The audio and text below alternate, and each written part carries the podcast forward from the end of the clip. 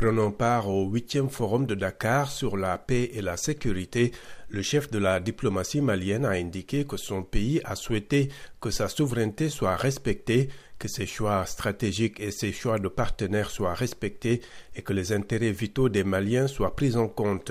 Si ces éléments sont observés, le Mali n'a de problème à traiter avec aucun partenaire, y compris la France, a-t-il assuré à des journalistes après une intervention publique au forum. Interrogé sur ces accusations contre la France dans une lettre adressée en août au Conseil de sécurité de l'ONU, dénonçant notamment des violations répétitives et fréquentes de l'espace aérien malien par les forces françaises, Abdoulaye Diop a affirmé que son pays attendait la session spéciale qu'il réclame pour en produire les preuves. Abdoulaye Diop a néanmoins reconnu que l'Afrique avait une responsabilité dans la situation sécuritaire actuelle sur le continent. Il ne faut pas jeter l'anathème sur les gens, nous avons notre propre responsabilité, a-t-il dit.